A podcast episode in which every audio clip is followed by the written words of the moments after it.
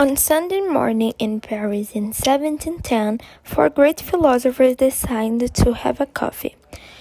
And by a great coincidence, they all went to the same cafeteria. Montesquieu is the first to arrive, and Voltaire, John Locke, and Adam Smith arrived a few minutes later. When Montesquieu said the all two philosophers were in this same place, a conversation began.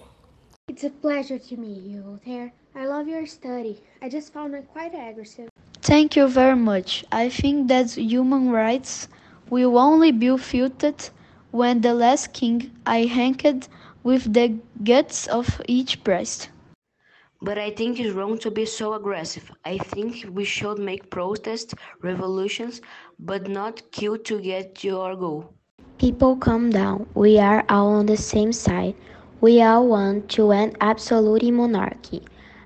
I come in search of the will of nations. I've been thinking that only power limits power. So if we can put someone powerful and trustworthy in the government, we can have access to the human rights. If power is divided into three with autonomy, it would guarantee the freedom of silence and the enforcement of laws. Great idea. So we can end the privilege and absolutist monarchy in a more peaceful way and without killing our opponent. I also agree, but I believe that the only way is aggressiveness because if we don't use it, we will not be heard. So I believe that in order to end privilege, absolutism, we have to be extreme.